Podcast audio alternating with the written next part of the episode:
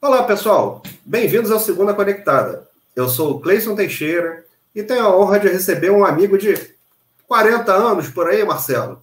Por aí, é, né? a gente entrega a Mais idade. ou menos isso, né? Mais ou menos isso, mais ou menos. Mais ou menos 40 e... anos. E para completar, é, hoje a gente tem algumas datas importantes para a gente simbolizar, né, Marcelo? Que eu queria destacar aqui. A primeira Sim. delas é o fato de da gente estar tá comemorando o dia do orgulho LGBTQIA+.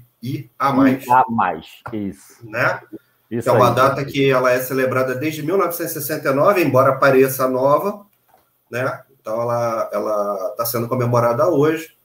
E hoje também tem uma outra coisa bastante interessante, que hoje a gente está na véspera do aniversário do Segunda Conectada.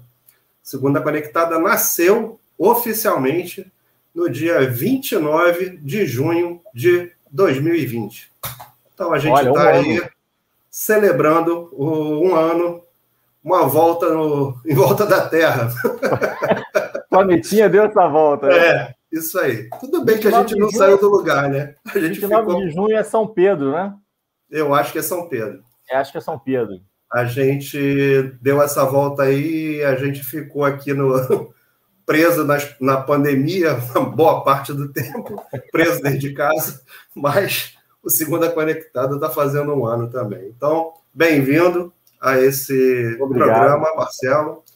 E a gente está abrindo o primeiro colaborador do Segunda Conectada, que está do outro lado do Oceano Atlântico, que é, é para variar um amigo. Na Terrinha. Na Terrinha, Na terrinha. direto da Terrinha para nosso programa. Marcelo, bem-vindo mais uma vez. Obrigado, Cleison. Como é que está aí? Está calor, Marcelo? É, para os padrões, para os padrões lusitanos, a temperatura subiu hoje. Hoje chegou a fazer 28 graus aqui onde eu estou. 28 é graus para a gente, gente vem do Rio de é Janeiro, 28 né? graus, a gente está até com casa aqui, né? 28 é graus é quase para botar Mas eu estou no centro-norte, tá quase para botar casaco. Aqui a gente sai de regata com 28 graus. Hoje levei minha filha à praia com 28 graus. Então, é, tá calor. Lógico, lá para o sul de Portugal a coisa esquenta um pouquinho mais, faz. Chega a fazer. Teve dia de fazer 37 graus. Aqui não. Aqui dá 30, 32, quando tá muito calor. Que bom. E aqui o muito calor para a gente é 50, né? Então, assim, vamos, é vamos manter na casa dos 28 que fica bom. fica, fica bom, bom para todo mundo. Bom. é verdade, é verdade. Marcelo, a gente, no Segunda Conectada, a gente tem o hábito de fazer uma pergunta que ela é aquela que normalmente o convidado leva quase meia hora para responder, né? Opa, então, ainda eu mais vou... eu de humanas, hein? Pois é, então assim, vamos, vamos é, começar falando aí um pouquinho. Como é que você chegou nessa fase aí da sua carreira, Marcelo? Conta pra é. gente da onde partiu a ideia de fazer história, por exemplo, Meu que é uma Deus. das suas formações. Aí eu vou, aí eu vou para muito longe. Enfim, vamos lá. Eu sou de humanas, então eh, sabe que a coisa aqui eu falo bastante, mas vou, vamos, vou tentar ser o mais conciso possível. Vamos lá, qualquer é... coisa o YouTube bota a gente para fora, o Spotify fora. bota a gente para fora também. não tem problema, a gente faz assim mesmo. A gente faz, a gente faz. Bom, é, eu sempre fui mais do lado das humanas, embora no colégio eu gostasse de, de, física, eu gostasse de matemática também, mas eu sempre fui muito do lado das humanas. E uh, a, primeira, a primeira coisa que me veio à cabeça, embora a história sempre tenha sido algo muito importante na minha vida, na minha vida acadêmica, na minha vida escolar, né? Até o final do segundo grau. Eu sou da época do segundo grau, né, Cleis? A gente é da época do segundo grau, né? Então, Por aí, Marcelo. Segundo grau. Então, é, apesar da história fazer parte, a gente não, eu não pensava em fazer licenciatura, dar aula, ser professor. É uma carreira muito desvalorizada no nosso país, então eu não pensava nisso. Então eu fui para o direito. Né? Você sabe que nós temos amigos uh, advogados, né? E, e, esses amigos advogados, que são mais velhos que eu, por isso eu não vou citar nomes. Não, é, a gente não pode falar mal dos outros, né? Falar não que é mais velho mal... que a gente, pô, olha esse monte de cabelo branco aqui, Exatamente. Já viu, né? então, muito amigos, é, eram muito meus amigos, são muito meus amigos. E eu falei, poxa, eu vou fazer direito. E fui fazer direito, e fiz direito durante quase três anos, né? Só que aquela, sabe aquela coisa arrastada, porque não, não é aquilo, né? Não é uhum. é aquilo. Não deu aderência. Não deu aderência. E um belo dia, conversando com uma galera naqueles bares, né, ali da faculdade, aquela coisa daquela confraternização, conversando com uma galera de história, eu resolvi assistir uma aula. Pô, vou lá, vai, vai lá, vai, vou lá assistir uma aula. E quando eu eu estava na aula e eu falei, pô, é aqui, é, é isso que eu quero. E eu fui, fui para graduação, tranquei direito, aliás, pedi transferência para história. O pessoal uhum. me perguntava: olha, eu já vi muita gente sair da história para ir para o direito, agora do direito para vir para a história é a primeira vez. o pessoal falava isso para mim. E eu fui, né? E pouco mais de um ano depois que eu estava fazendo história, eu já estava dentro de sala de aula, dando aula, né? E aí a coisa começou a fluir.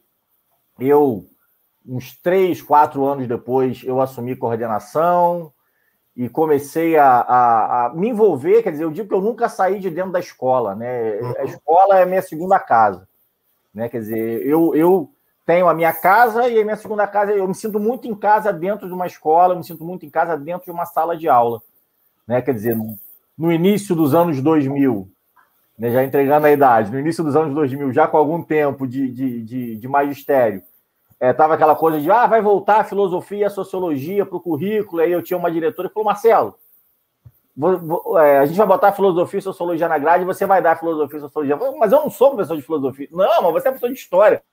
Professor de história dá filosofia e sociologia. Eu falei, que isso? Não, aí fui.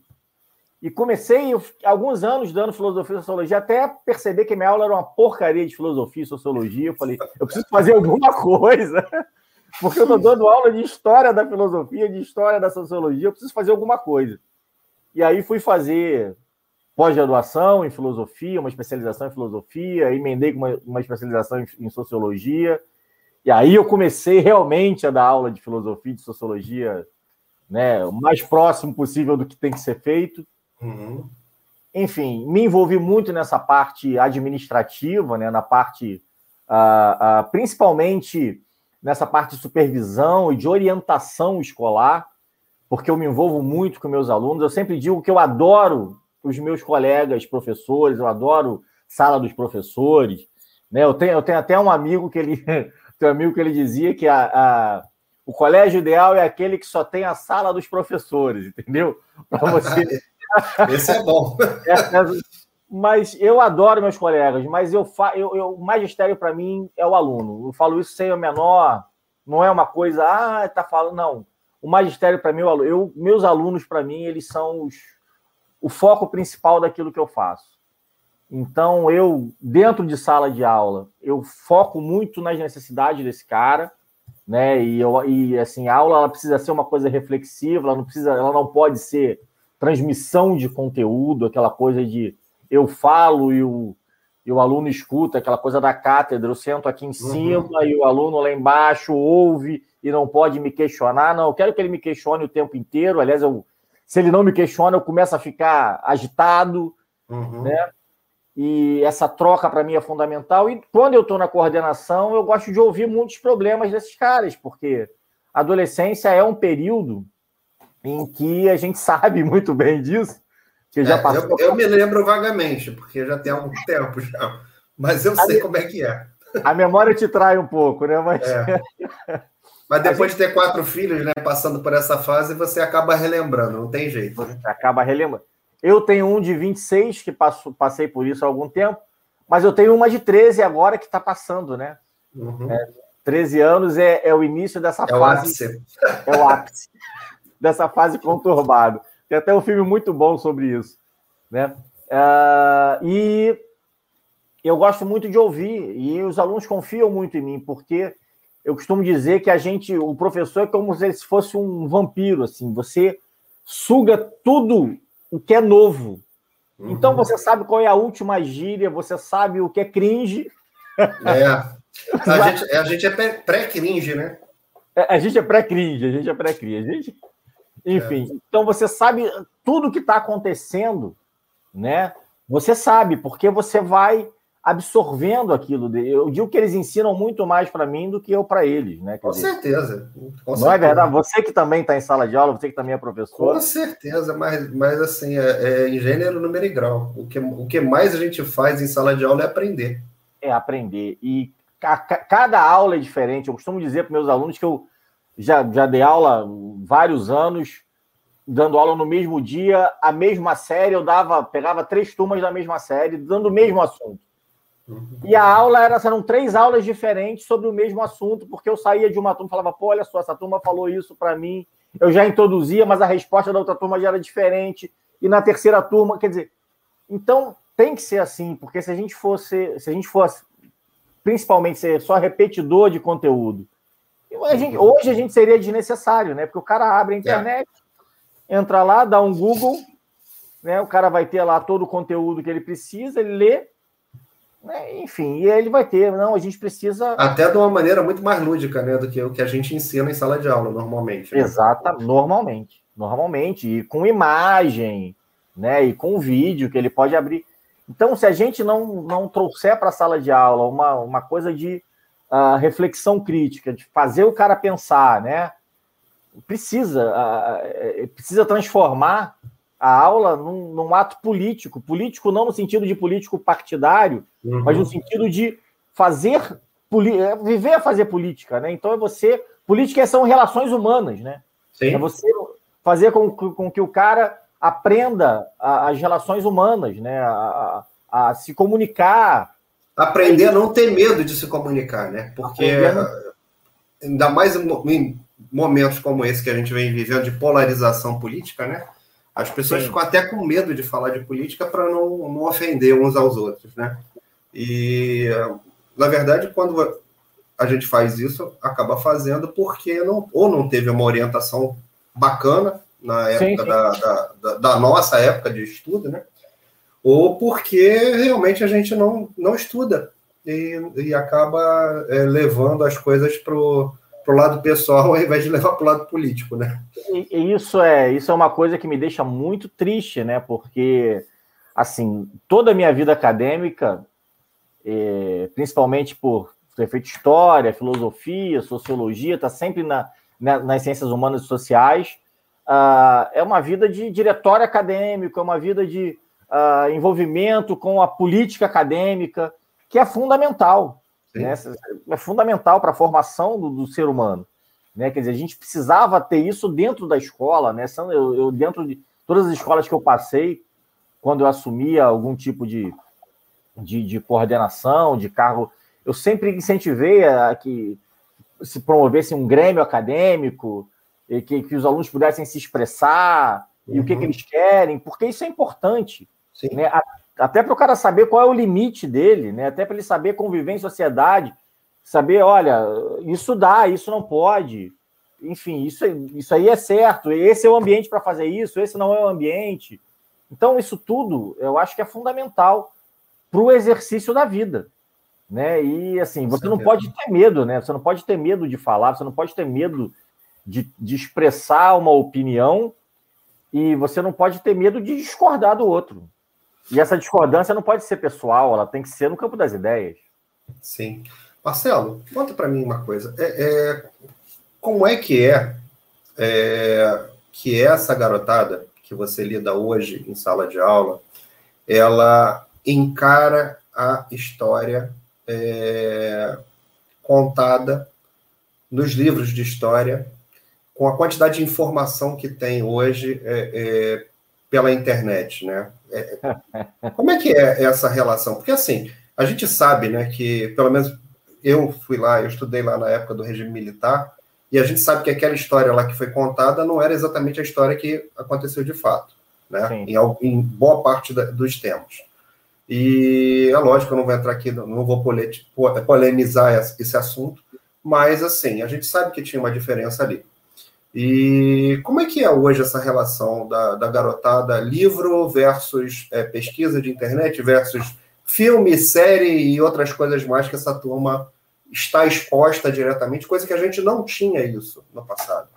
Claro, nós não tinha, eu também estudei na época da ditadura e a gente não tinha nada disso, né? Ao contrário, uhum. Eu lembro que eu, no, na oitava série, atual nono ano, eu tinha um livro de OSPB, você deve ter tido OSPB também, né? Organização Social e Política do Brasil. E eu lembro que a minha professora de OSPB, que era professora de História também... Moral e Cívica. É, moral e Cívica também, exato, Educação Moral e Cívica. É, depois, no, no, curso da graduação, tinha EPB, né? Estudo de EPB. Problemas Brasileiros, né? E eu lembro que é, ela vibrou quando a gente recebeu um livro de OSPB que era do Frei Beto, né? Uhum. Que, enfim, pô, era finalmente um livro que trazia uma reflexão crítica, enfim, não era aquela coisa engessada, né? De você decorar símbolo e falar sobre hino e não sei o quê, os presidentes, enfim. Como conhecimentos não, não tem problema nenhum, mas não te leva a nenhuma reflexão crítica.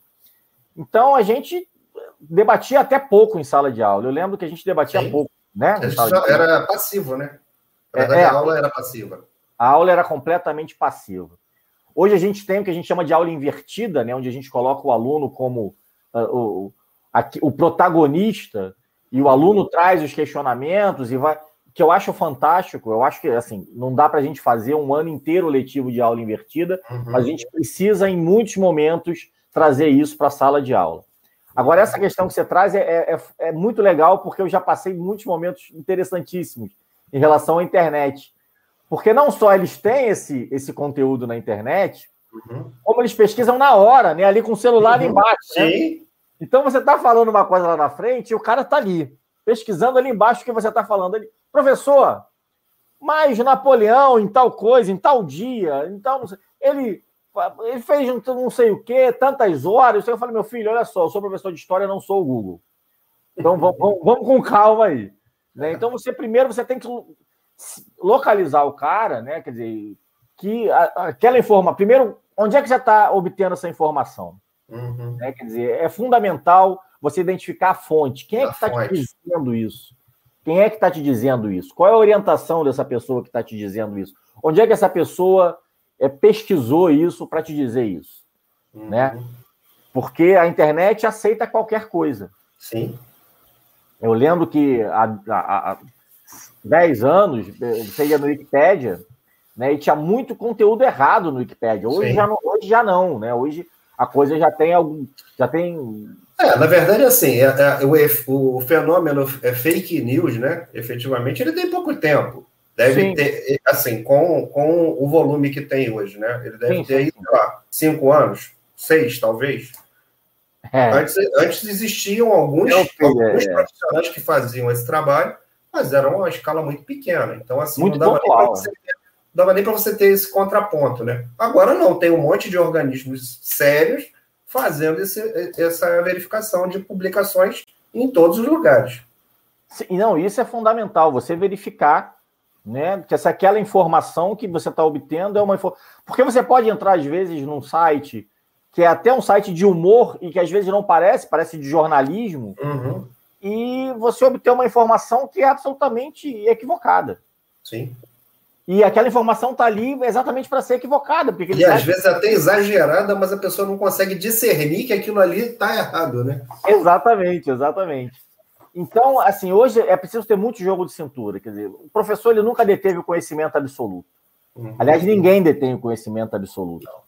Né? Quer dizer, Sócrates, né, quando no auge da, da, da, da, da filosofia socrática, só sei que nada sei, né? Quer dizer, todo conhecimento que eu obtive é um grão de areia perto daquilo que eu não conheço do mundo. Uhum. Então eu fico às vezes perplexo com pessoas ou com professores que se acham os donos da verdade, os donos do conhecimento. E se eu falei, a gente até brinca com o aluno determinadas coisas, mas você se achar de verdade o dono do conhecimento é, é, é muita presunção. É. Então, quando o aluno ele vem com isso, com série, por exemplo, né? Eu sou, por exemplo, eu, eu gosto muito de série histórica, uhum. como é óbvio, né? E uma das que eu, que eu assisto sempre que, que lança a nova temporada é The Crown, né? The Crown, uhum. eu fiquei, eu era, eu sou viciado em The Crown. E a coroa, a coroa inglesa está reclamando, né? Que tem que dizer que aquilo ali foi baseado em baseado ficção, em né? Ficção, é ficção, é ficção. É. Né? É, e, assim, e é ficção, né? Quer dizer, Sim, pô. na realidade. Não, mas é porque eles só estão reclamando porque o seriado não fala isso, né? Não fala, o seriado não. O é. autor é. não colocou lá que é. é que é, que é até colo colocar que é ficção baseada em fatos, fatos reais. Enfim. É, mas não, né? não mas faz nenhuma menção. Não faz nenhuma menção. Mas, assim, é, uma série, ela é ficção, um filme. Né? É uma visão, né? Na verdade, é, é a transmissão de uma visão do mundo. Exato. Daquele, daquele contexto. E aí você vai lá e identificar. E é isso que é fundamental. Quem é o autor? Né? Por que, que ele fez esse filme? Por que, que ele fez esse documentário? Qual o objetivo? Né? Até onde isso. É, ou até onde não?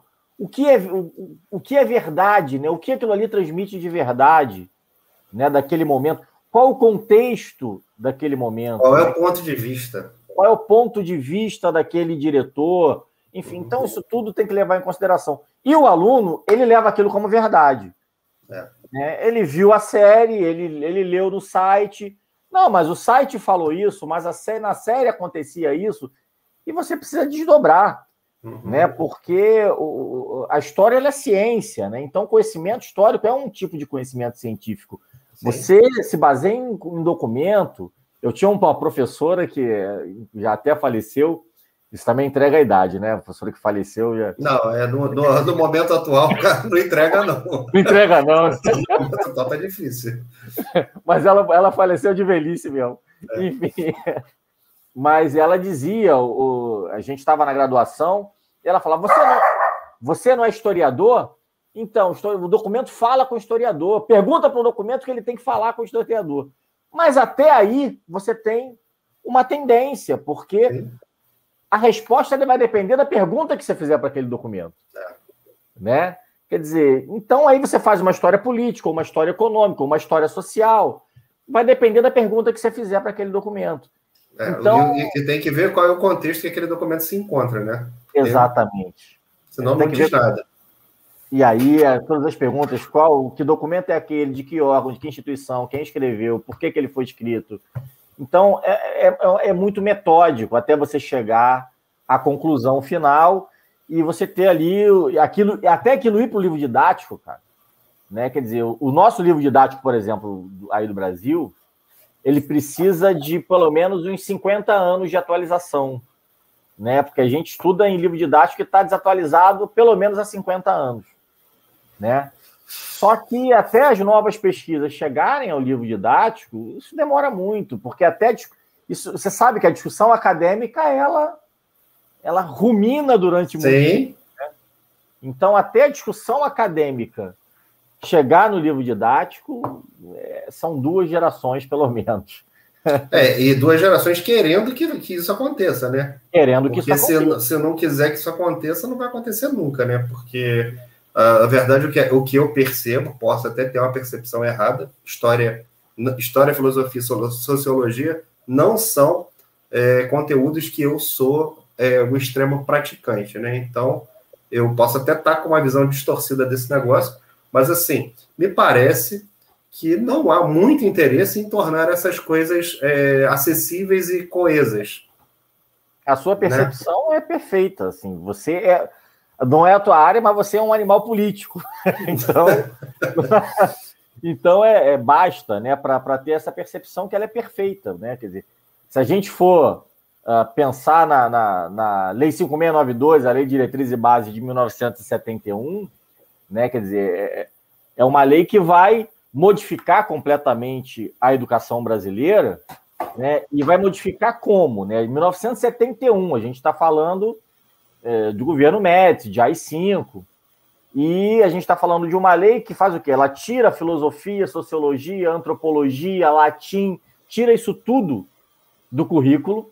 Ela pega um currículo que tinha clássico, científico, escola normal, ou seja, o aluno ele escolhia ali a, já a área que ele queria se aprofundar. Já Sem no... ter nenhum embasamento também. Né? É, mas ele, escolhia ele clássico, ele terminava o, o, o, o quarto ano ginasial.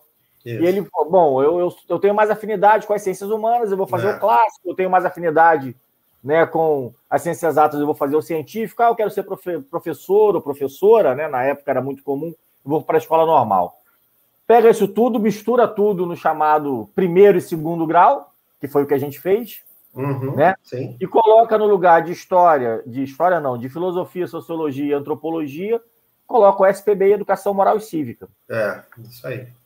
Né? Quer dizer, isso perdura até 1994, com a lei Darcy Ribeiro.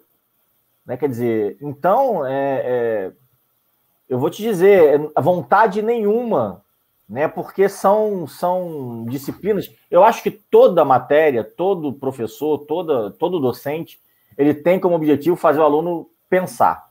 Seja ele de física, seja ele de química, de língua Sim. portuguesa, de história. É, na verdade, o conhecimento ele é um só, né? A gente divide o conhecimento por uma questão meramente didática. É, mas a gente pra, vai encontrar. Para favorecer quem transmite o conhecimento, na verdade, né? Exatamente. Né? É. Mas a gente fala de. Ah, eu falo de filosofia, eu vou falar de Tales de Mileto, né? Eu vou falar de Pitágoras, uhum. né? Quer dizer, os caras eram matemáticos, mas eram filósofos. Então, na realidade, Sim. na Grécia, o conhecimento era um só, é. né? E a gente, mais tarde, a gente dividiu lá, criou a cátedra, toda aquela coisa, né? Para, como você disse mesmo, para facilitar quem transmite o conhecimento. Né? É. Né? Você Uh... É, porque você não precisa mais do gênio, né? Não precisa mais de Platão lá. Você pode. o Cleison pode ir lá reproduzir conhecimento. É, o Cleison, o Marcelo, a gente pode entrar lá e dar o nosso é. recado naquilo que a gente consegue é. minimamente dominar. Não precisa né? ressuscitar tem... Platão, né? Não precisa. então, é, é, é e, e, hoje se, se olha muito para a história, filosofia, sociologia, como não, essas são as disciplinas que fazem o aluno pensar. Então, o cara não pode pensar muito, né? Quer dizer, hoje se se quer uma, uma educação para o trabalho, né? Eu preciso formar trabalhador, não preciso formar uhum ser pensante, um animal político. É, precisa de mão de obra. É, precisa de. Exatamente. Né? Quer dizer, e não é isso, eu preciso do animal político, porque é. na realidade tudo é política, né? O cara, até dentro do trabalho, ele precisa ser político. Né? Ele, precisa, ele, ele precisa aprender as relações dentro do trabalho, ele precisa saber dos direitos e dos deveres dele dentro do trabalho. Né? E isso só se constrói a partir do momento que se forma um animal político. É. E, e assim, essa, essa visão, Marcelo, que você está trazendo para a gente, ela é uma visão que me faz pensar aqui no seguinte: será que essa geração que está hoje participando dessa formação de ensino médio, ela está disposta a ter esse envolvimento de pensamento político? É, vamos lá. Essa, essa geração, ela, eu acho que hoje, quem está hoje uh, nesse, nesse período de entrar no ensino médio está começando a ter alguns motivos uh, ah, para discutir isso e para se interessar por isso, né? Hoje, uh, a geração do início dos anos 2000, a geração Plano Real, uhum. né? É, foi uma geração que pegou um Brasil muito diferente daquilo que a, daquele que a gente pegou. Né? Uhum. Nós somos filhos da revolução, como diria Renato uhum. Russo. Nós somos uhum. filhos da revolução. Então, uh, a gente pegou um Brasil que a gente precisou ali no finalzinho né, entender que transformação era aquela. Né? Quer dizer, a gente pegou o Brasil do direto a já. Uhum. Né? Eu tinha. Vou falar, eu tinha 12 anos em 84. Eu tinha um pouquinho é. mais que isso. Então, eu tinha pouca coisa. Eu tinha 12 anos em 84 e eu me envolvia naquilo, né? Enfim, meus pais sempre, sempre é, é foram animais políticos e sempre falaram de política abertamente. Então, eu me envolvia muito. Né? Aliás, meu gosto pelas ciências humanas vem muito daí. E uh, a gente tinha essa, essa coisa da transformação, da saída da ditadura para o período democrático, e depois vem a eleição do Collor, né? A eleição do Collor tem uma coisa interessantíssima, né? Que a gente às vezes não percebe. Uh, eu tinha 17 anos quando o Collor, quando eu votei pela primeira vez para presidente. naquele movimento Vota 16, você deve uhum. lembrar bem, ali final dos anos 80. E uh, eu me envolvi muito naquele movimento Vota 16 e eu votei pela primeira vez em 1989, naquela eleição que o Brasil elegeu o Fernando Collor de Mello. E, uh, mas também foi a primeira vez que a minha mãe votou para presidente da República. Olha só que coisa interessante. Caramba, né? né? Porque, minha, porque em 1964, né, que foi a última eleição para presidente da República, minha mãe tinha 13 anos de idade. Então ela não votou para presidente da República. Então a primeira vez que eu votei foi a primeira vez que ela votou também. Né? Quer dizer, então a gente passou muito tempo anestesiado. Muito tempo né? sendo levado para onde levavam a gente, né? É, anestesiado. Eu sempre digo, o Brasil, as pessoas falam que a nossa democracia é frágil, e não é que a nossa democracia seja frágil, é que a nossa democracia ela não se consolidou. Né? A gente vive de altos e baixos, a gente vive uma montanha russa. Né? A gente, nós somos o único país da América que foi império. É, o professor de história tem que trazer sempre algum contexto Sim, histórico. É por isso nós que somos... você está aí, ué, para trazer história para gente. Nós fomos o único país da história. Eu conto história toda, toda semana, entendeu? Mas aí é história, não é história. então, o professor de história vai trazer um pouco. Nós fomos o único país da América a, a ser uma monarquia. México teve lá um curto período conturbado, mas uma monarquia consolidada como a brasileira, que durou quase 60 anos, uh, só, só, só o Brasil, né? Nós fomos, nós nos tornamos independentes por conta, né, pelas mãos de um príncipe metropolitano, né, que depois chegou a ser rei de Portugal e é cultuado aqui, né, Dom Pedro IV de Portugal, que é o nosso Dom Pedro I. Uh, depois nós nos tornamos república a partir de um golpe militar que instalou uma ditadura militar que dura aí uh, até 1894, quer dizer, dura são cinco anos e dois presidentes que queriam, que falavam de democracia, mas que é através de um golpe. Depois nós temos um período de, de, de coronelismo ali, que vai durar até 1930, que é um período de voto de cabresto, voto aberto, que não é nada democrático. Né? Depois a gente tem, de, era Vargas, olha só, cara. E só em 1946 a gente tem uma Constituição realmente.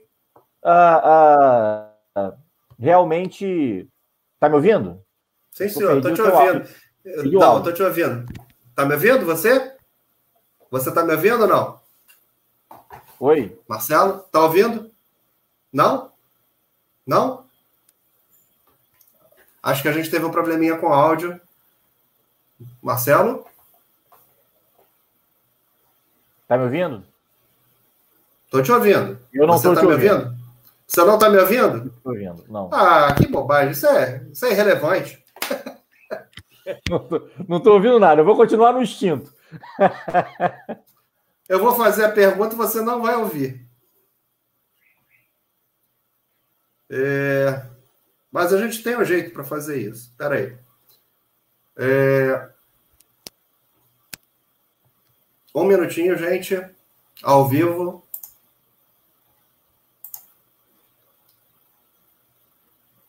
Marcelo, tá me ouvindo? É...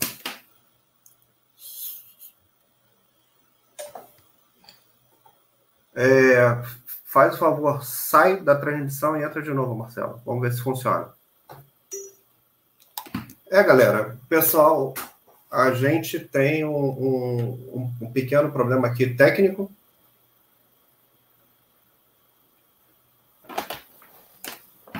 Pequeno problema técnico para ver se a gente consegue resolver.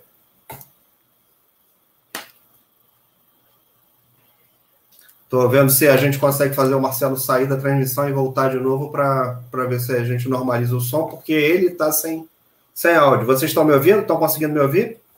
Por favor, me dá um follow-up aí no, no chat.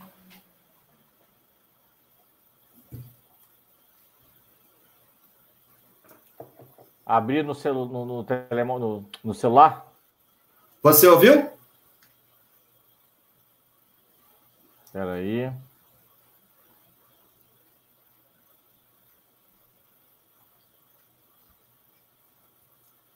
Vocês estão conseguindo me ouvir? Sai da transmissão e entra de novo, Marcelo. Vamos ver se funciona. Beleza. O pessoal está falando aqui que está ouvindo. Bacana. Então, deixa, vamos dar um tempinho aí, ver se o Marcelo sai, dá uma voltinha, e aí volta para a gente voltar o nosso papo. Eu também consigo ouvir ele, Dani. Obrigado. Obrigado pelo, pelo follow-up. Mas eu preciso que preciso que ele me ouça, senão a gente vai ficar aqui no, numa conversa de bêbada. É, bom, isso acontece, né? Acontece nas melhores famílias, fazer o programa ao vivo tem desse tipo de coisa. Mas eu estou gostando aqui da, da, da, colocação de vocês, né? Da, da gente já começar a pintar aqui com algumas questões polêmicas, como, é, como a questão do ensino de história e do, da reflexão na, na, no colégio, né?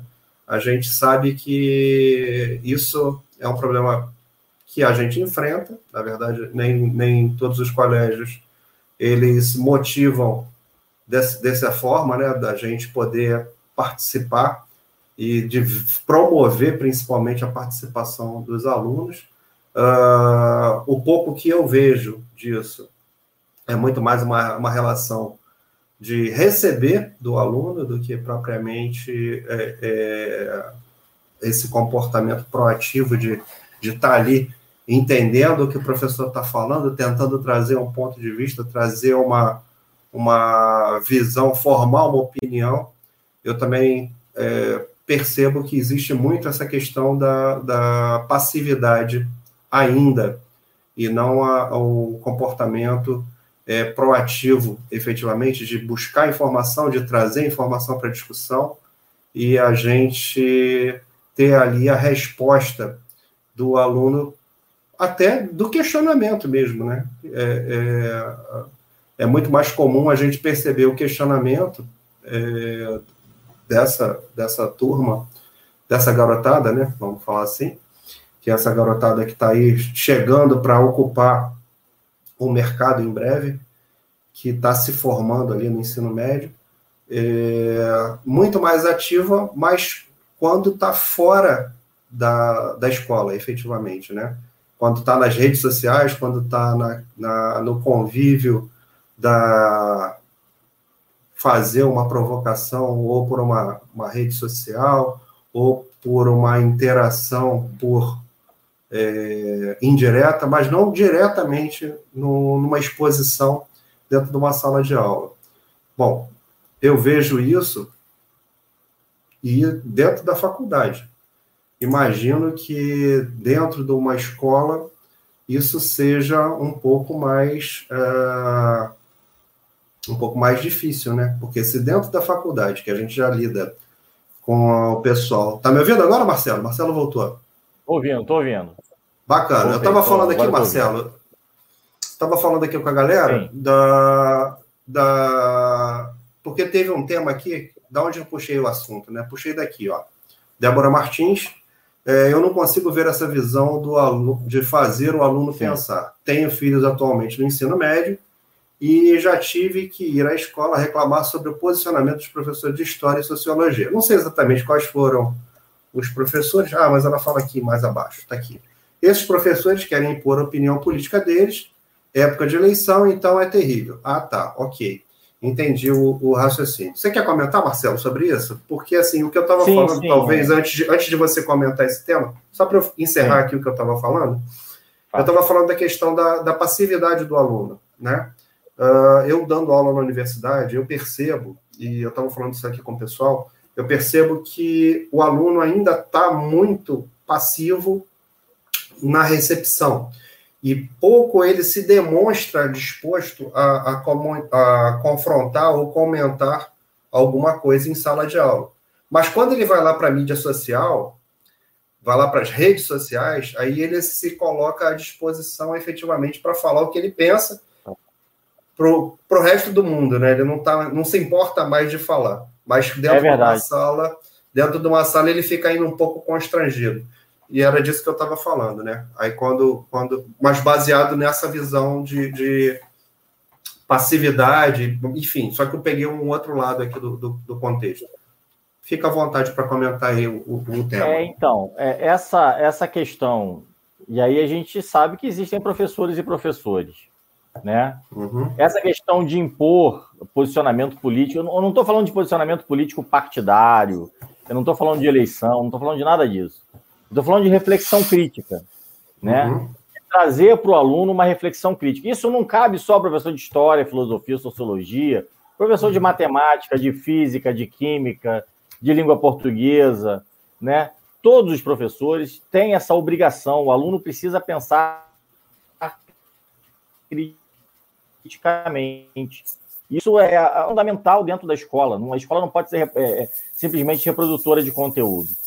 Então, quando eu falo em pensar criticamente, eu estou falando em pensar através de temas. Né? É, eu gosto muito de trabalhar com pedagogia de projetos. Né? Então, você traz um grande tema né, para um período daquele ano letivo e você vai trabalhando aquele tema né, e vai, a partir daquele tema, desdobrando em outros temas transversais. Né? E vai fazendo com que o aluno chegue né, a, a, determinadas conclusões. Tem coisa que é conteúdo, né, uhum. mas tem determinadas coisas que são conclusões que os próprios alunos vão tirar e vão se direcionar. Isso não tem a ver com posicionamento A ou B, isso não tem a ver com eleição de X ou Y. Né? Agora, isso também não significa que você não possa fazer. Eu já cansei de fazer, eu tenho colegas professores que eu também já vi fazendo várias vezes com qualidade, um debate político, um debate num, um período de eleição. Né? Na verdade, é interessante que os meus alunos sempre perguntaram, professor, você vai votar em quem? E eu sempre falei para eles, meu filho, voto é secreto. Uhum. Voto é secreto. Você nunca vai saber em quem eu votei. É. Nunca falei em quem eu votei, porque, até porque a partir do momento que você fala, eu vou votar em X, eu vou votar em Y, né? Tudo que você fala tem uma conotação contra ou a favor de alguém ou de alguma coisa. Uhum. Então, alunos nunca souberam, eu nunca fiz propaganda política e nunca fui com broche ou com foto ou com. Né? Tanto que o próprio. Uh, uh, as minhas próprias redes sociais, eu tenho uma rede social para os meus alunos e para pais de alunos, né? Onde uhum. eu bloqueio todos esses alunos e pais de alunos na minha outra, no meu, na minha outra rede social, então eles não têm acesso, né? uhum. né? A, a, determinadas coisas que eu posto na outra rede social, porque naquela ali eu falo só genericamente sobre as coisas. Então, uhum. isso é, eu acho que é fundamental. Né? Agora, vai existir o professor que vai ser uh, político partidário e vai fazer uma aula panfletária? Infelizmente, isso vai acontecer. Né? A aula não pode ser, eu acho que a aula não pode ser panfletária a favor de X ou Y, né? mas, a, mas precisa sim fazer com que o aluno pense, ele precisa uhum. pensar. Né? Quer dizer, é, é, a escola ela não é que eu ia falar uma coisa, mas é melhor não. É, a escola ela precisa. Fale politicamente correto, por favor. É, então, é porque não é que a escola precise ter partido, né? A escola não precisa ter partido, mas ela, a escola uhum. precisa ser política. Né? A escola ela precisa ser política e ela precisa ter um discurso político. Tudo, é um, tudo está dentro de um discurso. Como a gente estava conversando, né? Uh, a política é a interação entre as pessoas, né? A política é a arte de conviver, né? E a gente convive, ou, ou a gente vira um eremita, né? Ou a gente vai morar no Tibete, ou a gente vai aprender a conviver com as pessoas. E para isso, isso é um ato político, né? Conviver é um ato político. E está cada dia mais é. difícil é. conviver, porque você não pode falar uma coisa você fala X e Y diz que você é uma coisa, você fala Y e X diz que você é outra coisa. Enfim, e aí é muito difícil. Marcelo, como é que é para um professor de história é, ah. passar por um lado, é, por, um, por uma era, vamos dizer assim, polarizada como a gente vem passando? Como é que é isso é para você? É bom e é ruim. É bom porque a gente tem assunto. então, por esse, por esse, ponto é bom, né? Porque os alunos estão mais curiosos e, enfim, né? É, eles perguntam mais sobre uh, uh, determinados aspectos que interessavam muito pouco a eles. Eles sabem quem é o ministro do STF, né? Você não vai uhum. imaginar em 1999 né, um aluno falar o nome de um ministro do STF. O cara não sabia nem o que era STF, que dirá saber o nome uhum. do ministro do STF. Né? Uhum. Então, por esse lado, é interessante, porque o cara sabe quais são as instituições, né? É mais fácil você falar, dar uma. E aí é que eu digo que está a reflexão crítica, né? É muito mais fácil você dar uma aula sobre iluminismo, por exemplo, e falar do, do, do Estado democrático de direito, né? Uhum. Da institucionalização e da tripartição de poderes, porque ele está vendo isso. Uhum. Né? Ele está assistindo a CPI pela televisão, ele está assistindo um julgamento do STF, ele está assim. Então, é, é muito mais. Isso ficou mais fácil. Por outro lado, muitos alunos, como qualquer ser humano atualmente, né, ou como muitos seres humanos atualmente, eles têm um discurso de que se não é isso, tá errado.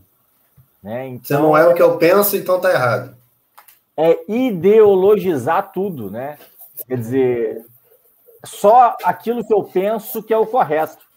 Né? Então, não, tudo que é diferente daquilo que eu penso não serve, está errado. Né? E, assim, é, é, claro, você, você tem uma. As pessoas têm uma linha de pensamento, né? Você tem um. Eu tenho, você tem, todo mundo tem. Mas eu, tenho, eu tenho um grupo de amigos que a gente debate muito, a gente, a gente pensa muito próximo, mas tem algumas diferenças, como é óbvio, né? Uhum. Tem algumas diferenças que bom, né? Que bom, graças a Deus.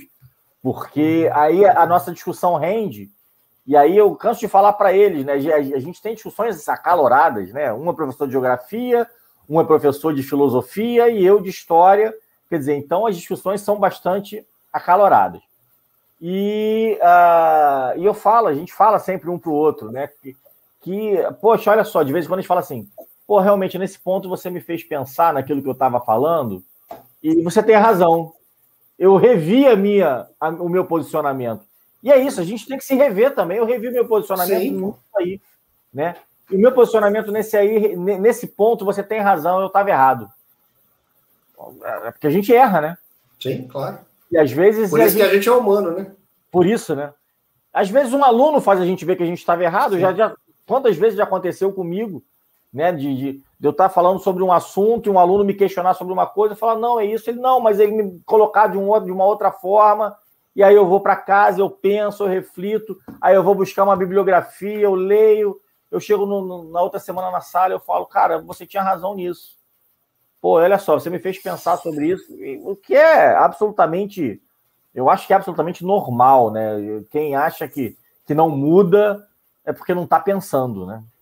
E como eu é, penso, eu mudo. É legal você falar dessa questão de, de achar que não muda. Isso me, me, remeteu aqui a uma pergunta. Sim. É, a gente estuda história e, teoricamente, a história que a gente estuda é aquela história que está registrada, né? E como a gente estava discutindo aqui um pouquinho antes, falando da, da, da questão da, da mudança, né, do que está escrito efetivamente nos livros de história, e das coisas que efetivamente aconteceram ou que não foram transcritas na sua realidade é, total para dentro dos livros de história.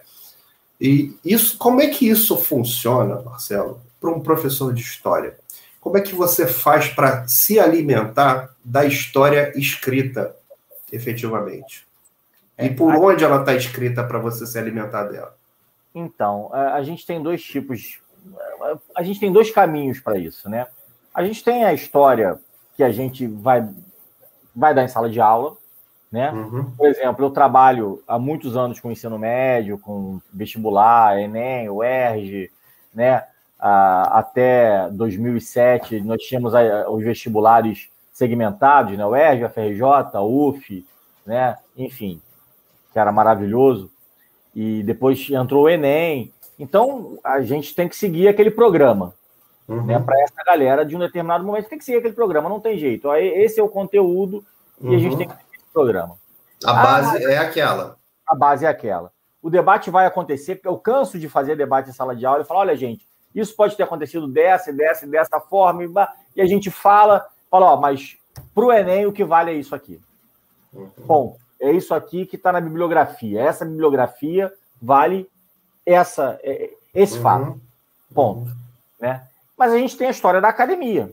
Uhum. Né? E a história ela está sempre em movimento. A história ela não é, ela não é algo estático. A história ela está sempre em movimento. A história ela está uhum. sempre mudando, né? Porque como eu falei, né? O, o historiador ele, ele pergunta para o documento, né? O historiador uhum. ele está fazendo a pesquisa dele, ele tem lá o documento, né? E ele vai perguntar para o documento, vai, vai formular perguntas para aquele documento. Ele vai, se ele estiver fazendo uma história social, econômica, política, ele vai ter lá as perguntas dele para o documento. E ele vai extraindo daquele documento. Uhum. Só que vão surgindo outros documentos, vão surgindo outras visões. Né? Quanto mais a gente se distancia, mais a gente tem uma visão macro sobre aquele período. Uhum. Né? Quer dizer, a gente fala hoje sobre Era Vargas de uma forma muito mais clara do que se falava há 40 anos atrás. Com certeza. Né? Porque Com a gente certeza. tem uma visão muito mais macro, a gente tem muito mais gente que pesquisou, uhum. né? Então, é, é e, e, determinadas coisas vão se alterando, né? É claro que esse caminho da academia para o livro didático, ela leva tempo. Uhum.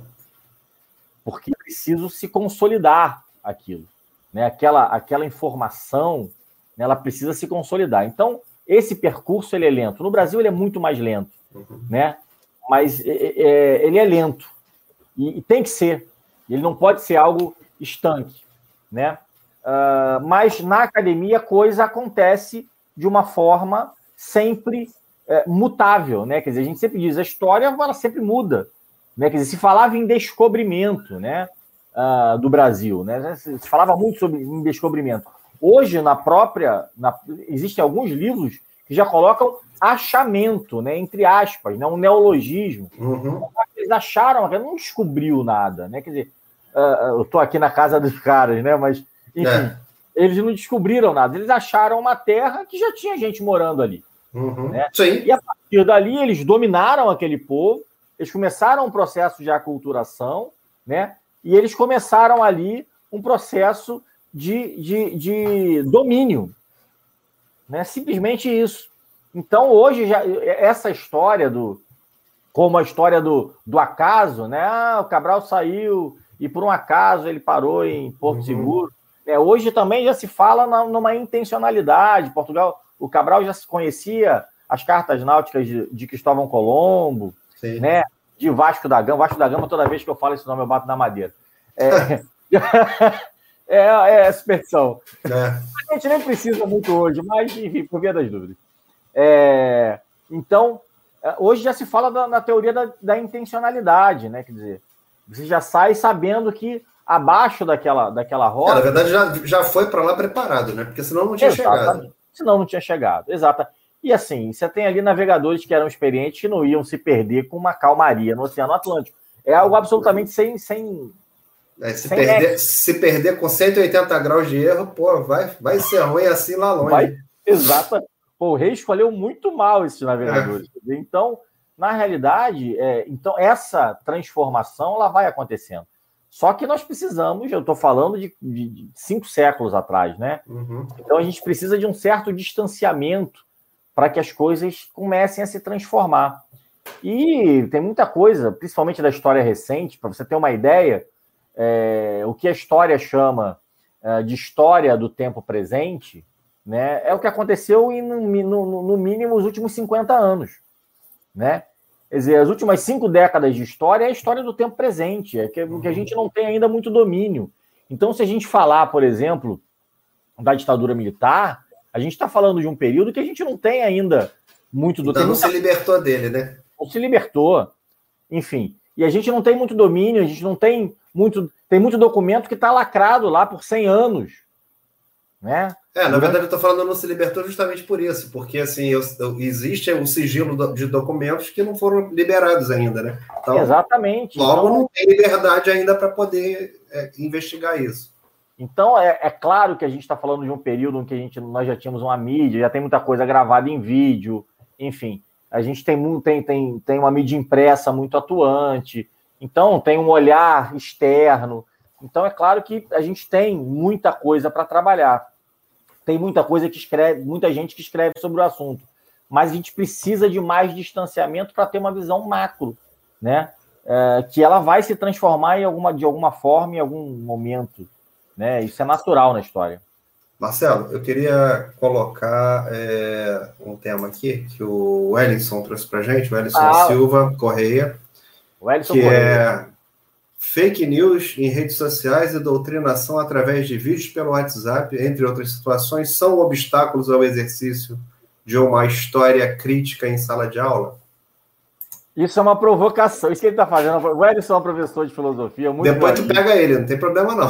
É uma provocação que ele está fazendo. Ele fez uma provoca... essa provocação para mim no WhatsApp, entendeu? E a gente está no meio dessa discussão. então, então ele, tá... apelou para o tribunal, né? Ele mandou para cima. Mandou não conseguiu, cima. não conseguiu no ponto a ponto, ele mandou para a rede. Ele manda para a rede. Mas tudo bem, não tem problema. A gente mata no peito. Mas olha né? só, fica tranquilo também. Se você não quiser responder, a gente passa para outra. Não, gente... aqui, aqui o convidado que manda, cara. Não, fica tranquilo. Aqui a gente responde tudo. Aqui eu tô igual na CPI, rapaz. Respondo, perguntou, respondo.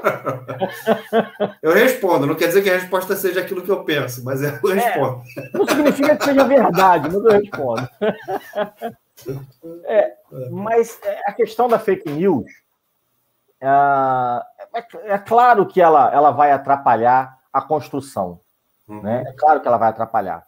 Pelo que a gente já falou anteriormente, né? Quer dizer, o aluno hoje ele bebe de várias fontes. Ele bebe de várias fontes. O professor, ele ao mesmo tempo que ele não pode ser, ele não pode ser um simples facilitador do conhecimento. Eu não gosto muito só de. Ah, eu sou só um facilitador. Não, não sou só um facilitador. Eu sou um facilitador também, né? Mas eu sou, sobretudo, um orientador. Uhum. É, eu preciso, sobretudo, deixa eu só tirar o som aqui que eu esqueci. Eu preciso, principalmente, orientar né, o meu aluno no caminho que ele está seguindo ali. Uhum. É, e ele vai trilhando aquele caminho. Então, essa orientação, ela está dentro, engloba isso, né? Quer dizer, qual foi a fonte que você pesquisou essa informação? Vem cá, meu querido. Qual foi a fonte que você pesquisou essa informação? Essa fonte, quem foi que escreveu isso? Vamos pegar outras uh, postagens dessa pessoa ou dessa instituição, né? Vamos pegar um, um órgão, né? Um, algum, alguma, alguma ONG, algum instituto que uh, de, de fato ou fake, né? A gente tem muito hoje isso, uhum. né? sabe disso. Vamos pegar, vamos pegar, vamos ver se, se ele tem lá muito fake uh, publicado. Então a gente precisa, né? Fazer isso. É claro que uh, eu sempre digo que o aluno ele vem para a escola com um arcabouço teórico que é construído em casa. Né? Esse arcabouço teórico que é construído em casa, a gente não está aqui para derrubar esse arcabouço teórico que é construído em casa.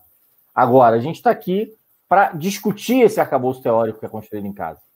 Né? Quer dizer, ele me traz uma coisa que eu, se eu tiver a condição de discutir com ele, se tiver dentro daquilo, né, uhum. né, como nós não somos Platão, Aristóteles e Sócrates, né, se tiver dentro daquilo que é, que é o nosso conhecimento, que é a nossa área, a gente vai discutir e vai uh, uh, levar ele a uma conclusão. Olha, isso que você está colocando aqui não procede, né? Olha, você tem essa bibliografia aqui, você tem essa, essa e essa. Porque também é quem escreveu essa bibliografia. As pessoas falam muito, ah, porque eu peguei de fulano, fulano escreveu isso, ou fulano fez um vídeo sobre isso. Tá, mas fulano é o quê? Né? Fulano estudou onde? Fez o que da vida até hoje? Pesquisou uhum. o quê? Né? Aí você tem Ciclano, Beltrano, que os, os caras têm pesquisas sólidas, têm trabalhos acadêmicos, são respeitados, e esses caras dizem o extremo oposto. Então, vamos botar na balança, né?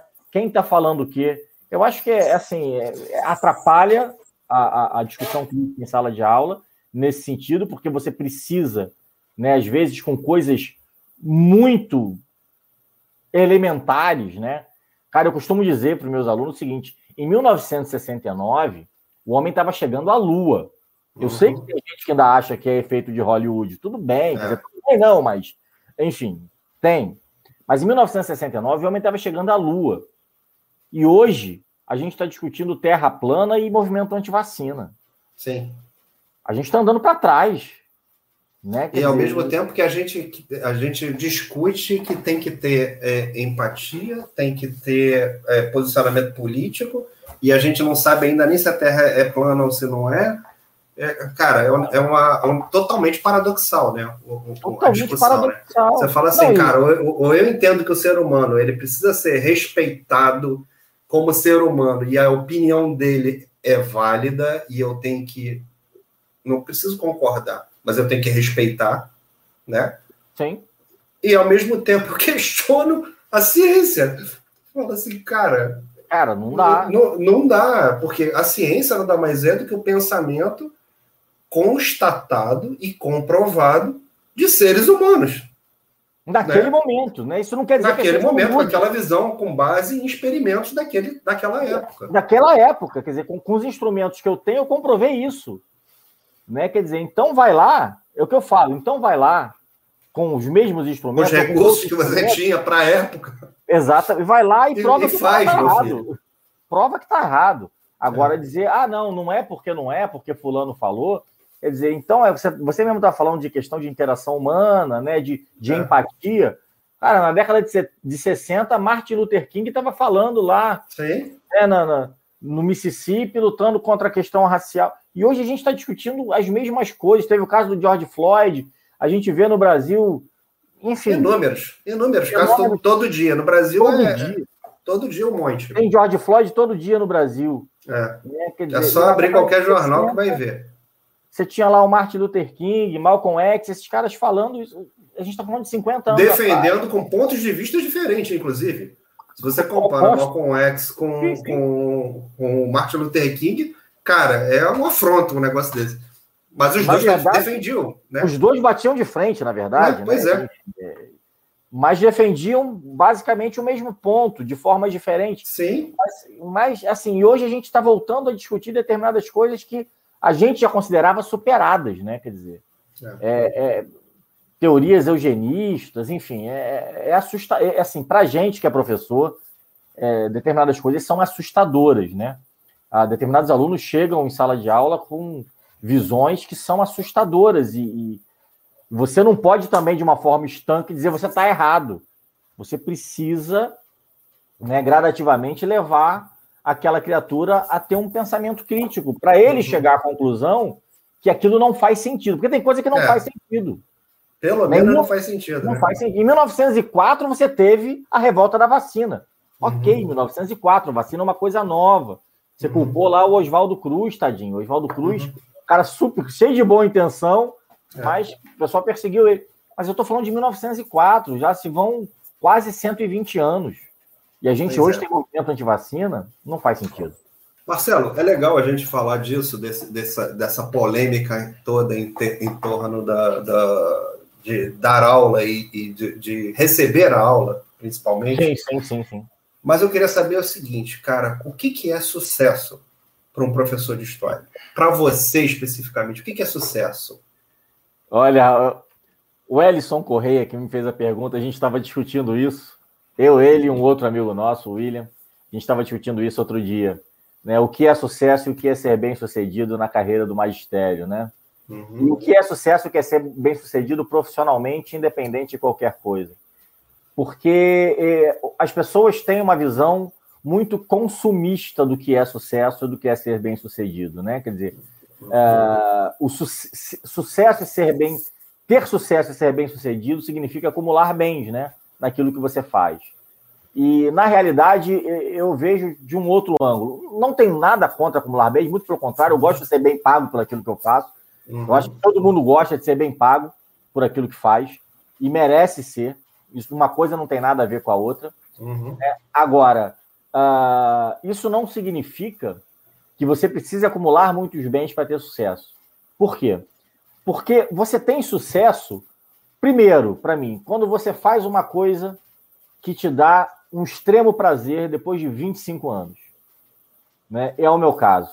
Uhum. Quer dizer, eu entro numa sala de aula, se eu for para uma escola nova, né? Aqui mesmo em Portugal, quando eu dou minhas aulas particulares, ainda não tive a experiência de estar dentro de sala de aula, mas minhas aulas particulares, enfim, né?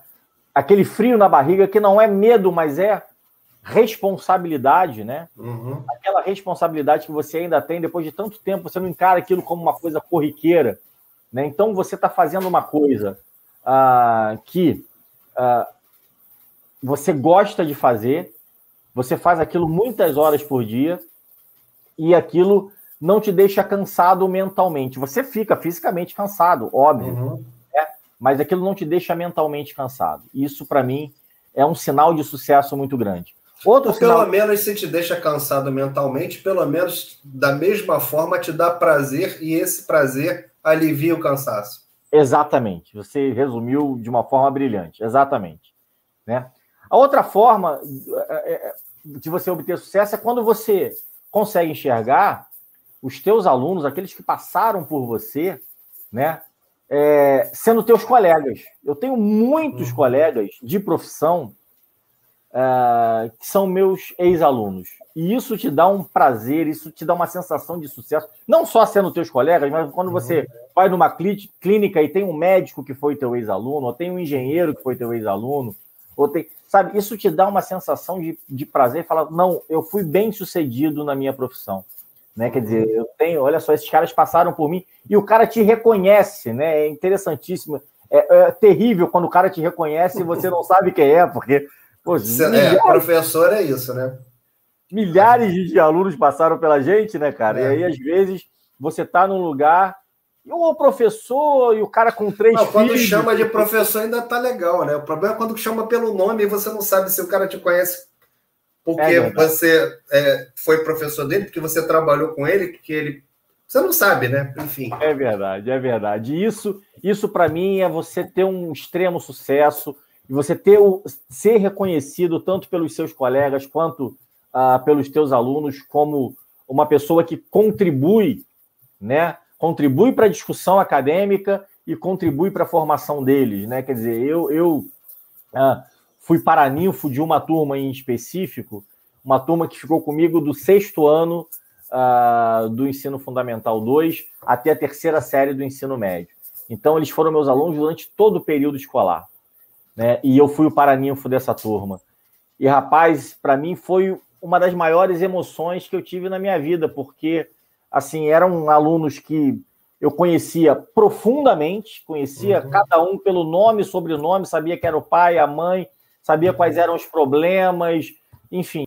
E, aquela, e, e, eles também me conheciam muito bem, né? Quer dizer, no discurso que eles uhum. fizeram para mim, é, as pessoas viam o quanto eles me conheciam bem. E isso, para mim, é, é uma, de uma satisfação que não tem preço. Mas eu quero ser muito bem pago pelo que eu faço. Né? Quer dizer, isso é fundamental. Porque tem aquele discurso assim que o magistério é um sacerdócio, né? E assim, eu acho que você não consegue ser um professor excelente se você não gosta daquilo que você está fazendo. Eu acho que você vai ser sempre mediano. Se você não amar o magistério, você vai ser sempre mediano.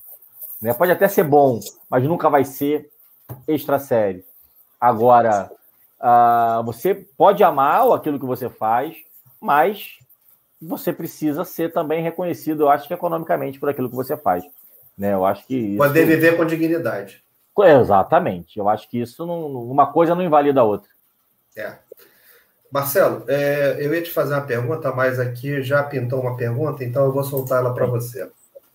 Ah, professor Matias. Marcelo, aqui é o professor Matias. Fala, micróbio. Micróbio.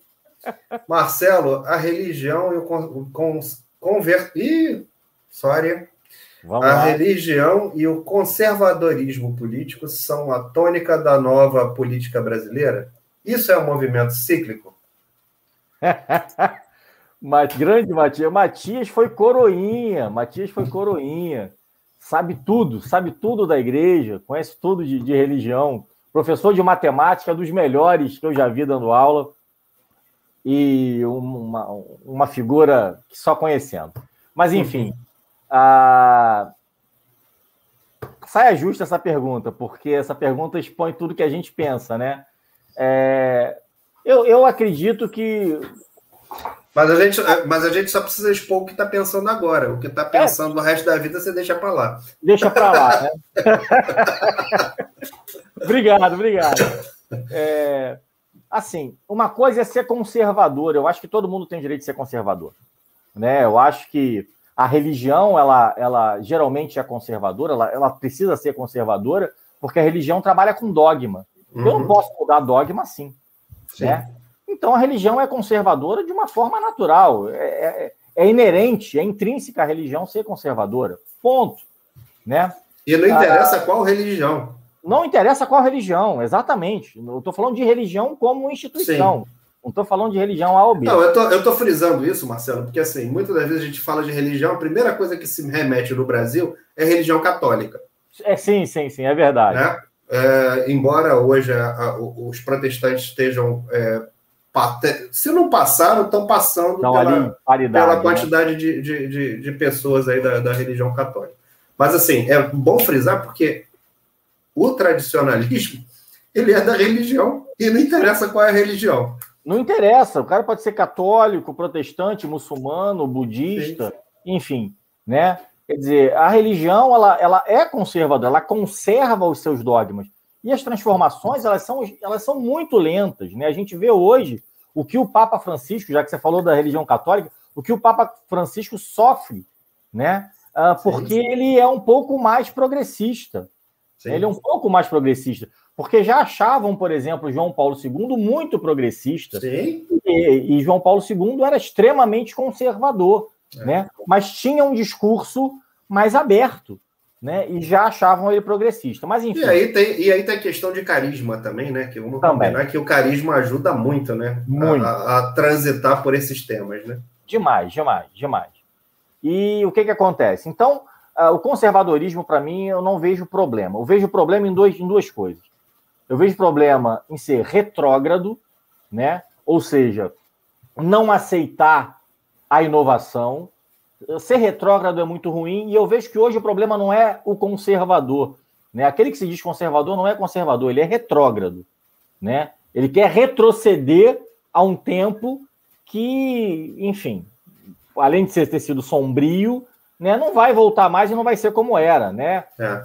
Como, diz, como dizia o Lulu Santos, nada é. do que foi será, né? Eu, eu até, Marcelo, para te aliviar do sofrimento, eu até queria dizer o Obrigado. seguinte: conservadorismo ele depende do que você está querendo conservar.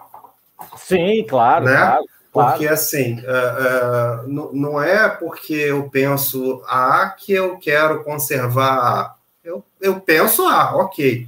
Mas eu posso conviver bem com B, porque B me atende. Agora, não, eu quero ficar com A porque A é melhor e porque eu não penso, não aceito nada diferente de A. Aí, amigo, não é conservadorismo. Aí, para mim, é polaridade. Eu estou Sim. polarizando. Eu não quero ouvir mais ninguém, só me interessa a. É, eu, eu vou ter que falar. Aí é fascismo. É, não, é. é, é pois é. pilares do fascismo é esse. Quer dizer, eu, eu, o que está aqui é o que é bom e o resto eu preciso eliminar. Pois é, é. Aí não Exatamente. É, isso não é né? conservador. É, aí eu, eu, eu, eu, quero proibir, quero proibir os outros de pensar, né? E aí pensar. eu acho, e aí eu acho que não, não dá certo. Mas aí enfim, vamos mudar, vamos mudar o rumo dessa prosa. Mas deixa eu só terminar de responder o Matias, que Vai. eu preciso terminar de responder a ele. Tá, então, tá coçando, tá coçando para responder ah, essa? Estou precisando responder essa. E o que, que acontece? Então, não, não, vejo problema em ser conservador. Então, vejo problema em ser retrógrado, né? Em não aceitar o diferente. Isso, isso é extremamente problemático. E vejo problema no fundamentalismo. Né? Ou seja, qualquer uh, associação da religião com a política, ela, ela não é bem-vinda. Para mim, não é bem-vinda. Uh, a gente já viu o que pode acontecer, a gente, a gente tem exemplos no Oriente Médio que pode acontecer quando a gente tem fundamentalismo, né? Sim. E aí um não vai aceitar o porque a gente está falando de dogma. Sim. O meu dogma é um, o seu é outro. E se a gente for discutir isso, né, a gente não vai se entender. É. Então, se a gente leva isso para dentro da política, a gente cria um governo, né, como a gente tem, por exemplo, no Oriente Médio, vários, né, que são fundamentalistas, né, onde ah, ah, o líder ele é um religioso daquela determinada religião, aí realmente a coisa não funciona. É. Realmente não funciona. No final das contas, quem sofre é a população, né? Vamos Sempre. combinar que vamos combinar que assim qualquer decisão que não seja uma decisão é, embasada pro povo vai ser Sim. contra o povo. Não Sim. tem jeito. Não, tem jeito. Tem Bom. Marcelo, é, deixa eu perguntar uma coisa. O que, que você falaria com aquele, aquele aluno doido que está pensando em fazer história que nem você pensou aí quando você estava quando você estava fazendo lá a, a, sua escolha é, de, de carreira, é, mas assim, tirando a, tirando a brincadeira, né? Sim, é, assim, para uma pessoa que quer se dedicar, e você é dedicado a, a lecionar há muitos anos, né? É, não necessariamente falando de história, mas falando de estar à frente de, de turmas e conduzindo vidas uh, né, pela educação. O que, que você falaria para essa pessoa, para esse jovem ou para essa pessoa de repente mais madura que resolveu fazer uma nova profissão e, e, e acha que a, que a academia é o lugar para tocar a vida? É, o que tem que você duas. falaria para essa turma? São duas, duas pessoas que você me colocou aí, dois seres humanos diferentes, né? Isso. Tem o cara que é mais maduro, que é uma segunda profissão, e aí ele já tem uma, uma visão de mundo já mais consolidada, de repente já está dentro do mercado de trabalho, e para ele já é mais fácil né, encarar determinados percalços. E aí, assim, é, se você tem é, é, disposição para encarar né, uh, seres humanos, jovens e adolescentes, né, contestadores. E se você gosta, porque não é gostar, eu, eu digo o seguinte: tem muito professor que ele não é professor, ele é técnico. Uhum. Ele é técnico. Então ele faz o que? Ele gosta da matéria dele. Eu nunca vi ninguém. Você vê muito, muita profe, muito professor, muita professora fazer, é, dar aula para educação infantil ou dar aula para para Fundamental 1 até o quarto até o quinto ano, porque gosta de criança. Eu nunca vi nenhum professor ir para a faculdade fazer química, ou história, ou geografia, porque gosta de adolescente. Uhum. Nunca vi. Né? Então o cara vai fazer porque ele gosta da matéria dele. E aí ele chega dentro da sala de aula e ele, a matéria dele é que importa. E eu diria para essa pessoa: você precisa gostar do teu aluno, porque uhum. ele é o foco. E aí tanto faz ser o cara mais maduro quanto o cara mais novo o aluno é, vai, vai ser o teu foco, não vai ser a tua matéria. Né? A tua matéria ela vai ser só um detalhe nesse processo. Agora, para o mais novo, eu vou falar, eu falaria, eu, se eu conhecesse a pessoa, como aconteceu, por exemplo, com o meu enteado, que fez história também, e depois fez direito, é, eu cansei de falar para ele: você gosta muito de história, mas você não vai ser só professor, porque ele tinha outros planos para a vida dele. Uhum, uhum. Eu sabia que a vida de professor não era uma vida que ele ia querer para a vida toda dele. Né? Ser só professor. Ele queria alçar uhum. outros voos. E não tem problema nenhum quanto a isso. Uhum, claro que não. Não tem problema nenhum. Acho que isso é super saudável. Né? Só que ele quis fazer história primeiro, fez história, começou a dar aula e falou: e é, eu adoro isso, me amarro em dar aula, gosto muito da história, mas eu quero outras coisas também. E aí foi uhum. fazer direito hoje, trabalha, dá aula também. Uhum. Ele gosta, eu sei que ele gosta disso, mas faz outras coisas, né? Dentro do direito. Então, é, é... para esse jovem é muito cruel, né, cara? Tu com 17, 18 anos tem que escolher uma profissão. O cara acha que é para a vida toda, né? É. O fala, meu Deus, mas se eu terminar, vai ser para a vida toda? Não vai, meu filho. Não vai ser para a vida toda. A gente sabe disso, não vai. Sim. Se você chegar no meio, eu fiz quase três anos, eu fiz três anos de direito, né? Cheguei lá e falei, não, não é isso. Assisti uma aula no curso de história, falei, bom, é isso que eu quero para minha vida. E fui fazer. Quer dizer, então, é, o mais maduro ele tem que saber, ele já, já sabe mais ou menos o que ele quer. Então, para ele, ele tem que saber só que ele precisa gostar do aluno. O aluno é o foco, não é a matéria dele.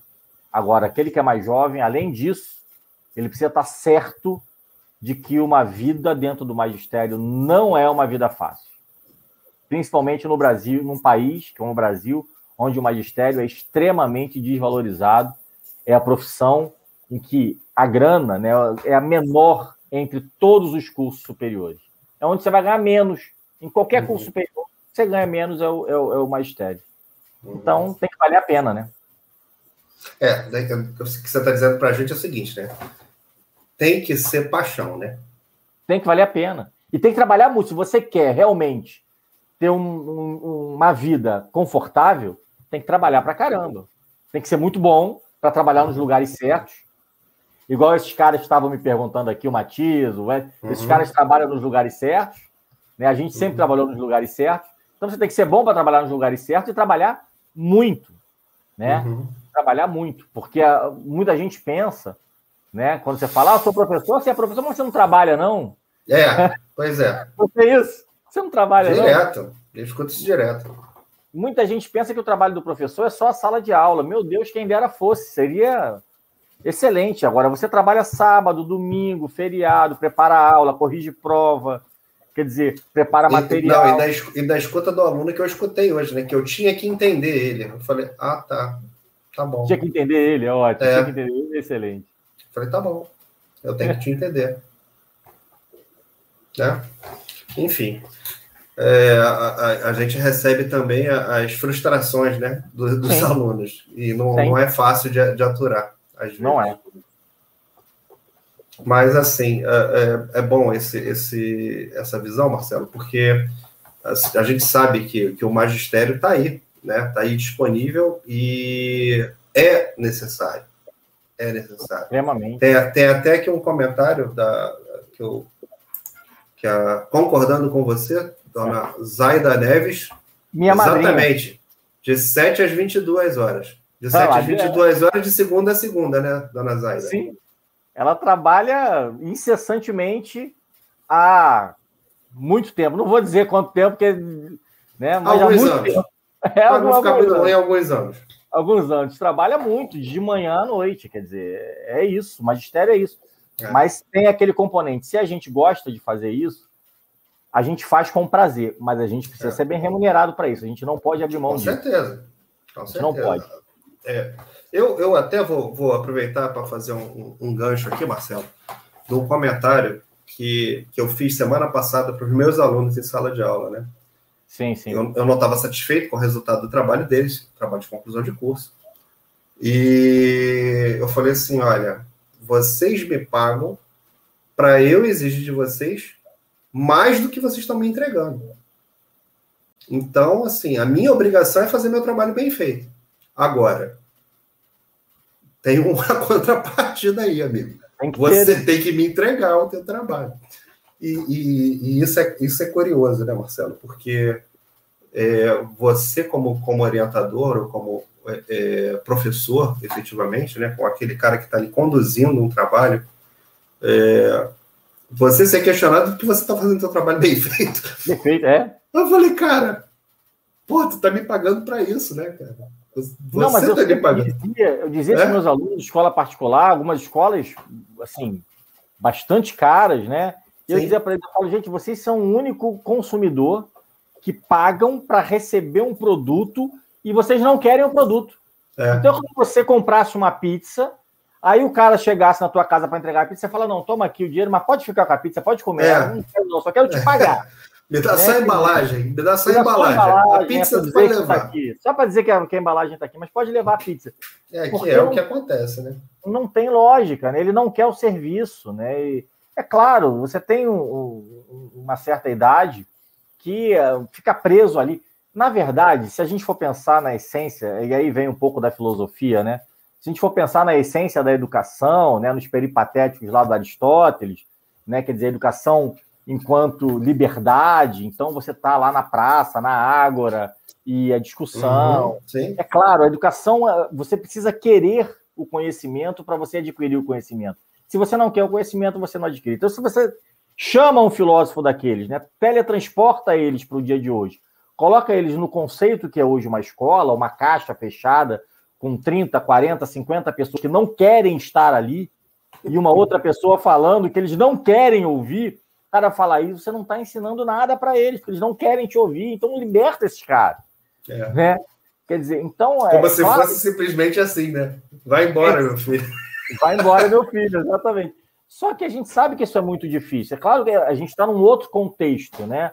O homem ele é fruto do seu tempo. Isso também gera uma discussão, mas o, inicialmente para a história, o homem é fruto do seu tempo. Não, isso seria um anacronismo, né? A gente trazer é. esse cara para cá. Os tempos mudaram, né? A gente tem hoje é um outro tipo de. de Ia de ser bastante curioso. Eu, eu, eu, eu, juro que eu queria. eu queria ver, eu queria ver isso. A cara de, de, desse é. cara olhando, né? Desse filósofo é. olhando, falando: é isso que vocês fizeram, que a gente criou lá atrás? Vocês fizeram isso aqui?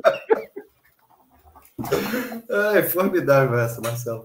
É, eu ia dizer, eu ia dizer para ele, para o Aristóteles, vai falar: ó, a culpa disso é da, da, da, escola burguesa iluminista. Né? O iluminismo foi e transformou a escola nisso aqui, mas enfim, isso é outra discussão. Ai, ai, formidável.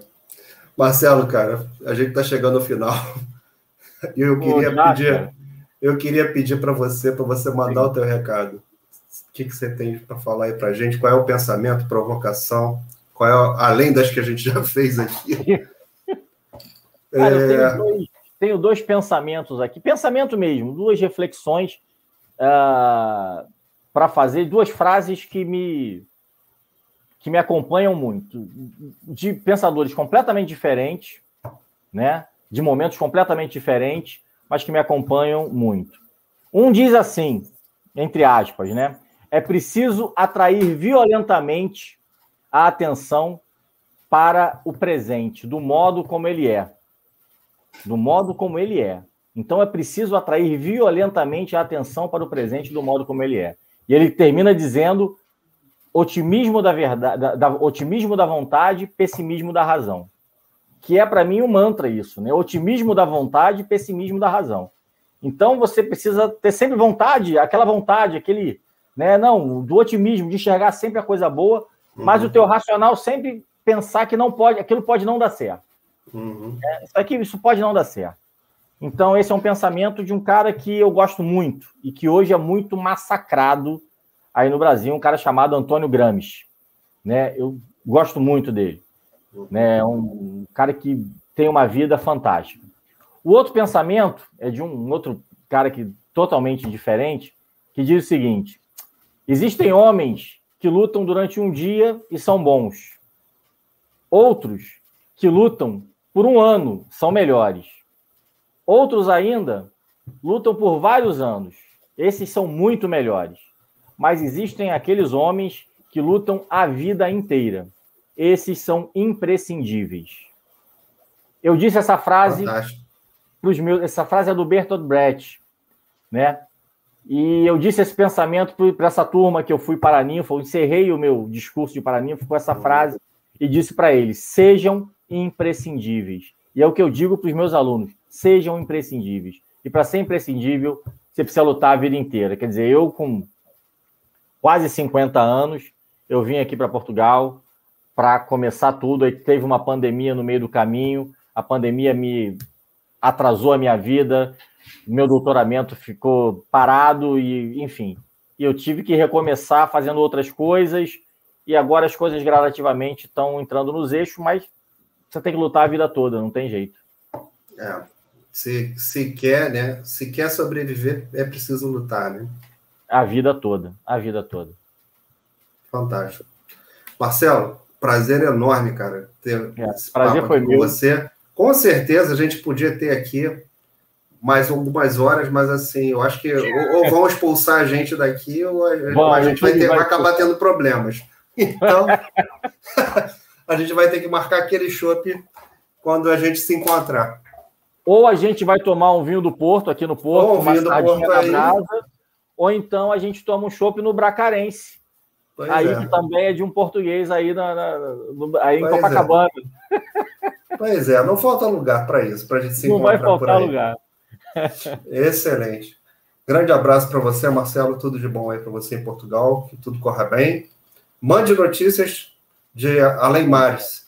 Ah, e posso fazer minha propaganda aqui rapidinho? Por favor, toda. Então, uma, uma das coisas que, que eu tô. Um das coisas que eu estou planejando aqui é um canal no YouTube também, que já está sendo planejado há um ano. Eu já fiz vários pilotos, mas nunca tá bom, nunca acho que tá bom. E chama Historiando. Tem lá no, no Instagram, ou como eles dizem aqui em Portugal, no Instagram. Instagram? Instagram. Né, tem lá um perfil Historiando. E em breve eu vou lançar o primeiro vídeo no canal. Vai ter um vídeo por semana, ainda não sei qual dia. Né? Uh, sobre assuntos diversos, informação, aula online, enfim, uma série de, de, de, de coisas lá. Né? Eu digo que é informação, conteúdo, né? E diversão também, porque a gente se diverte. Eu, pelo menos, me divirto muito falando de história. Tô vendo que vai, esse, esse canal, na verdade, vai ter vários canais, né? Porque vai, você sim, em breve vai ramificar ele para vários temas diferentes. Sim, muito com bacana. certeza. Esse é o objetivo. Muito Esse bacana. é o objetivo. Valeu, Cleiton. Muito bom e te assim, reencontrar. E a gente, oportunamente, vai falar sobre os canais. Então, logo a gente Sim. esteja lançando, vamos, vamos divulgar. Vamos divulgar aqui no Segunda Conectada também. E eu já vou te convidar para uma live lá no Instagram, no Historiando. Opa, com certeza. Vamos lá. Para a gente fazer em breve. Será um prazer enorme. Tá marcado então, a gente marca. Fique com Deus. Pessoal, vocês que participaram aqui com a gente, não deixe de se inscrever no canal. O canal tem mais de 40 entrevistas. Não tão boas quanto a do Marcelo, mas tem outras aí boas também. Tem a galera boa aí dando entrevista. Então, se inscreva no canal, é, dá uma passada por lá, tá tudo disponível no YouTube, tá disponível nas plataformas de podcast também. Toda segunda-feira, um personagem interessante conversando com a gente. Fiquem bem, fiquem com Deus e a gente se encontra por aí. Grande abraço, pessoal.